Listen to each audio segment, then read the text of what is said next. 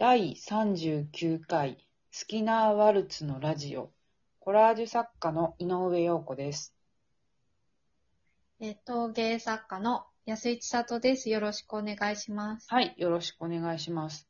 えっと、ここまで前回、前々回とアートとインテリアの話をしてきましたが、えー、うんなんか、千里さんの方から、えっと、ちょっと最近面白いことを感じたっていうのがあったんですけども、えーどんなことなんでしょうか？そう。あのーね、なんかアートギャラリーだと抽象的なことについて考えやすいよねっていうところにつながるんですけど、はいうち住んでるのが田舎で、今稲刈りの季節なんで、はいあの田んぼにね、はい稲刈った後のなんかこう、藁の束ねたのが、等間隔に本当に綺麗に農家さん並べるんですよ。はい。ぐちゃぐちゃに倒れて置いてあっても別にいいんだろうけど、はい。本当に綺麗に並べるんです。それは稲を植える時もそうなんですけど、はい。私はそれに結構感動するんですね。綺麗なインスタレーションだなと思う。わかります。で、農家さはいん、そんなことはね、全く思わずに多分やってる。ただ几帳面っていうぐらいかなって。うんで、他の車通ってく人たちは、うん。視界の端に入ってもじーってそれを観察するとか、うんっ。ていうことは多分ないだろうなっうん。て思うんです。それは周りにこう、うん。いろんなもの、小学校が建ってたりとか、うん。あの、掘ったて小屋が建ってたりとか、いろんなものが周りにある中の、うん。ただ部分ではい。馴染んじゃってる。はいでも私には際立って見えるっていう話で、はいで、これがこのまま大きいホワイトキューブに土が敷いてあって、これが農家の人がそこで綺麗に並べたりとかしたら、はい。これは面白いアート作品になり得るなっていうのを思ったっていう話。美術館に、もしそれがね、あって白い空間の中にあったら、あれ？なんだろうって思いますよね。うん、そう思う。それでこ、れはどういうなのかって。そうそう考えちゃうよね。なんかね。うんなんかあの、私、田んぼももう私も田舎、滋賀の田舎育ちなので、すごいまあ綺麗だなと思うんだけれども、まあなんか等間隔でね、並べてるっていうのとかもすごい面白いなってずっと昔から思ってたんですけど、あの、うんまあアートだっていうふうには全然思わなかったんですけど、この前ですね、なんか、えっと、某現代アートの美術館に行ったんですよ。はい。結構地方で。で、まあ、いろいろ回って、あ、なんかこういう展示やってるんだって、有名な、なんかまあ、草間彌生さんとか、大竹新郎さんとか、まあ、大御所の面々が飾られてる、あの、ちょっと外出たところに、テラスみたいなところがあるんですよ。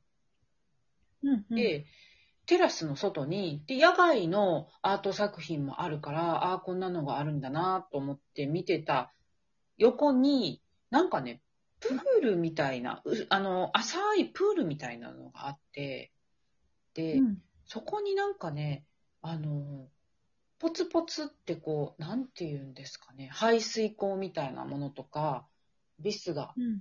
あった後のものとか、すごくこう、うん。綺麗なんですよ、なんかそれが。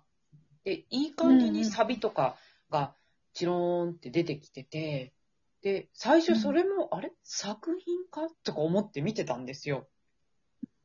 で並びだと。そうそうそうそう、どこでもね、探しても、その作品プレートみたいのが全くなくって、うん。で、すごい綺麗だからバシャバシャ写真撮ったんですけど、あの、よく私、壁のね、写真とか面白いなと思って、ずっと撮り続けてる、なんか、眉ワークスの一つなんですけど、インスタグラムで見たかも。あ思わずそうですキャプション探す。はい、水色のやつです。今、なんかインスタの方に、あの、えっと、パークサイドラボのインスタの方に載ってるんで、アカウントの方に載ってるんですけど、なんじゃこりゃとか思って。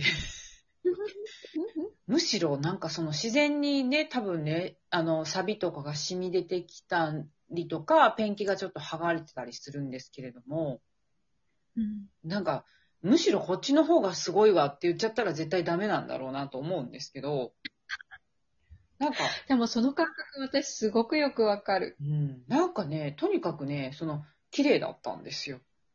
で、うん。なんか面白いなと思って、そういうことが、しかも現代アートの美術館のテラスなんかまあ廊下みたいな、そう、半分野外の廊下みたいなところであって、うん。でも日本人ってやっぱりそういう、なんだろう、自然とセットで見るっていう感じは、なんか昔からあるなぁと思いますね。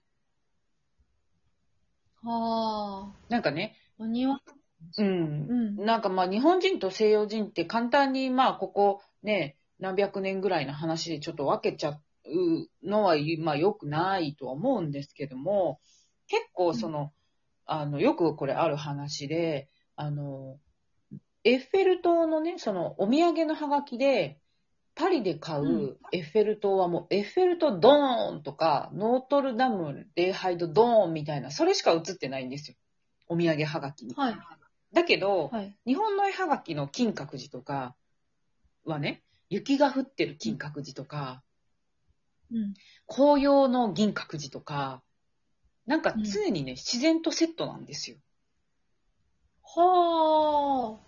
絵はがき意識したことな意識したことなかったですか？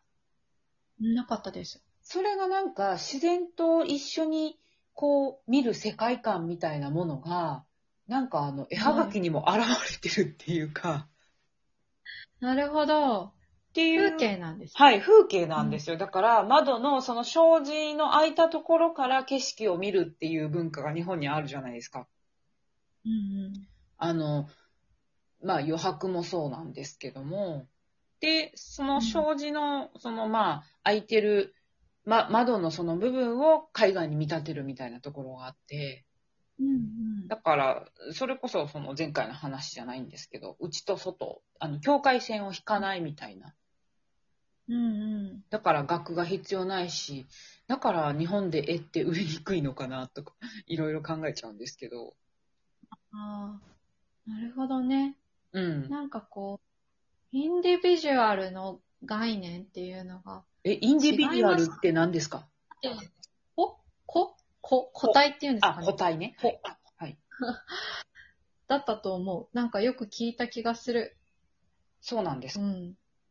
あのななんか違うのかな ?1 とかっていうもののう概念。ん。なんかね、うんそのちょっと西洋の話と日本の話が出たので、あの、おそこで思い出したんですけど、あの、もともとそのやっぱり境界線をあんまり引かない日本人みたいな、さっきのね、自然と建物の、うん。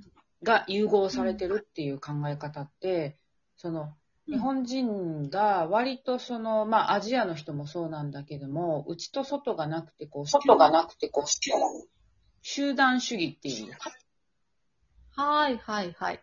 そういう、なんか集団で何かをするっていうのは、もともとすごいこう、まあ何千年も前に強い支配者が一人いて、で、そこに抗うには集団にならないと、あの、うん。太刀打ちできなかったけれども、なんか西洋の場合はもうギリシャ時代から、こ古代ギリシャ時代から、あの、なんていうのかな、議論をするっていう民主主義のね、多分始まりだと思うんですけども、で、個人がディスカッションして、あの、移動も自由になったし、あの、議論をして、なんかこう、上の人に、を、まあ選挙で決めるみたいな民会みたいなものがね、その古代ギリシャの時代からあったらしいんですよ。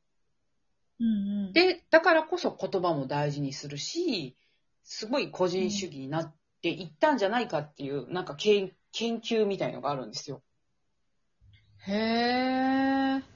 だから、なんかもともとはその、なんか民族性の違いみたいなことで言ったら、日本とか、まあ、を含むアジア圏の人は、やっぱり集団で何か物事をこう考えるみたいなところがあって、まあうんヨーロッパ、まあギリシャとかその一帯から派生していった周辺は、やっぱり個人での議論をする、こうなんですよねっていう話があったんですよ。